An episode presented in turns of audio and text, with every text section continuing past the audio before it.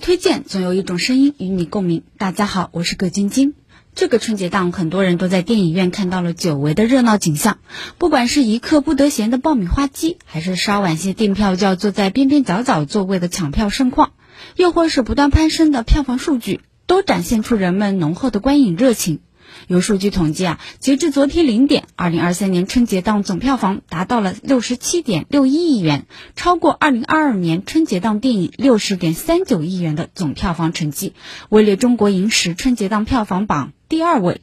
然而，在春节档电影火爆之外，也出现了一些粉丝相互指责、攻击、谩骂的现象。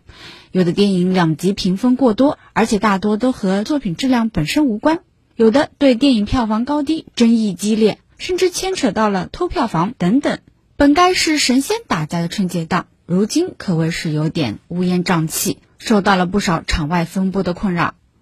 对于刚刚恢复元气的电影市场，这些舆论可谓百害而无一利。有专业影评人提到，春节档对于提振整个电影行业士气至关重要，尤其是对一些电影院可以起到起死回生的帮助作用。因此，今年的春节档上映的各部电影之间不是敌人，而是患难与共的合作关系。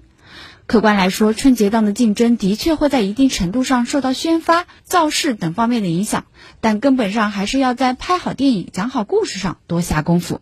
观众期待的春节档格局是能看到题材多元的高质量作品，让拥有不同观影喜好的群体都能各得其乐，而不是被一些无关的戏外功夫模糊焦点。就像这次《满江红》的独特叙事逻辑，《流浪地球二》的太空电梯等独特创意，就让很多人眼前一亮。